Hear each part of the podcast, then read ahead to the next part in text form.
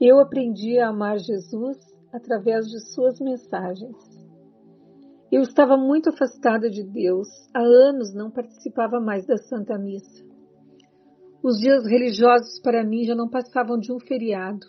Aos poucos também deixei de fazer orações para Deus em casa. Me casei apenas no civil, sem receber a bênção de Deus através da igreja. Continuava a acreditar nele, mas sem nenhum amor por ele. Depois de vários anos morando fora do Brasil, o meu chamado aconteceu em 2010. Eu vi o Espírito Santo agir na vida de minha irmã e ela não conversava comigo outra coisa a não ser sobre as mensagens de a verdadeira vida em Deus.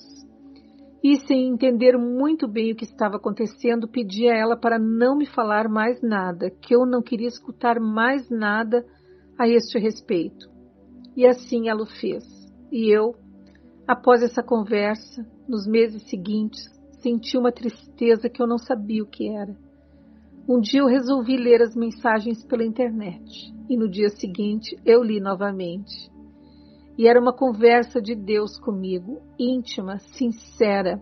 Eu chegava a ficar esperando um horário tranquilo durante o dia só para ler as mensagens. Jesus foi me cavando, e eu chorava muito arrependida a cada mensagem de amor que eu não correspondi. Jesus falava comigo e eu já não resistia mais. Tudo o que eu queria era estar constantemente com Ele. Onde quer que eu fosse, eu queria Sua presença comigo. Eu sentia o Espírito Santo sobre mim. Sentia-o em meu coração diariamente. Após ler as mensagens, eu voltei a frequentar a Santa Missa, me confessei, pedi a Deus sua bênção e me casei na igreja. Eu aprendi a rezar junto com Jesus, acreditando na sua presença. Ele me ajudou a compreender a Bíblia.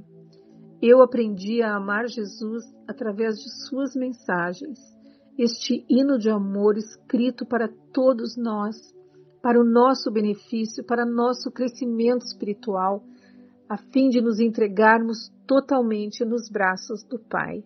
Adriana Matias, Minas Gerais.